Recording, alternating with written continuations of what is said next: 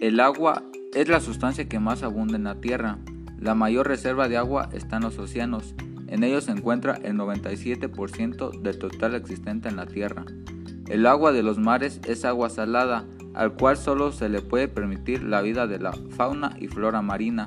El resto del agua es dulce, pero no toda está siempre disponible para el consumo humano. El agua está presente en la vida de todos los seres vivos. Sin ella no podríamos vivir. El 100% de todo el agua que hay en la superficie terrestre, solo el 3% es para el uso humano.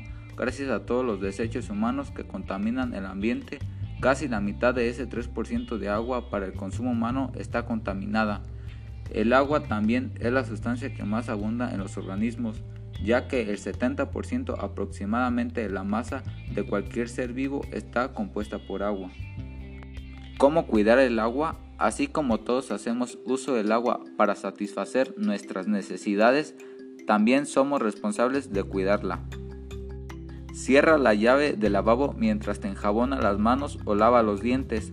Una llave abierta consume hasta 12 litros de agua por minuto.